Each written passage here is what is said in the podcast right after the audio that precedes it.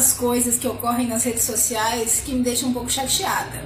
Então eu resolvi fazer esse vídeo tratando sobre as dietas da moda, que são bastante pregadas e ressaltadas aqui nas redes sociais. Vocês já repararam como que em todos os anos surge um novo alimento ou uma nova dieta que promete emagrecimento rápido e definitivo? Em 2009, por exemplo, tivemos a ração humana.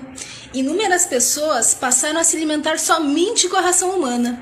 Em 2010, por exemplo, foi o boom do chá verde. As pessoas passaram a tomar muito chá verde. Em 2011, a lactose passou a ser demonizada, inclusive para pacientes que não possuíam intolerância à lactose. Isso mesmo. Já em 2012, foi a vez do suco detox. As pessoas passaram a consumir suco verde de folha, achando que isso seria suficiente para promover o emagrecimento. Em 2013, foi a vez do carboidrato. Ah, ele passou a ser demonizado. Carboidrato faz mal. Então as pessoas passaram a consumir produtos em sua dieta majoritariamente proteicos. Ah, em 2014 veio a água com limão. Água com limão e gratidão. Como se somente água com limão ser consumida em jejum seria capaz de promover emagrecimento. Em 2015, foi a vez do glúten. Não se consumia nada que se tenha glúten.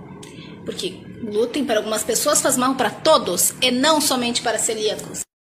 Isso foi uma ironia, tá? A gente consegue observar nas cartilhas do Ministério da Saúde que glúten faz mal para celíacos, tá? E não para aqueles que não possuem doença celíaca. E a onda do momento? Jejuar. Jejuar faz bem para a saúde, de acordo com algumas pessoas. Sim, eu poderia ficar horas e horas falando de inúmeras modas, dietas da moda, produtos que promovem um emagrecimento. Aliás, promovem não, a mídia diz que promovem. Bom seria se socorresse, bom seria se nós tivéssemos alimentos que promovessem isso. Bom seria se apenas um alimento, quando fosse consumido, promovesse o emagrecimento. Mas isso é o que a mídia diz.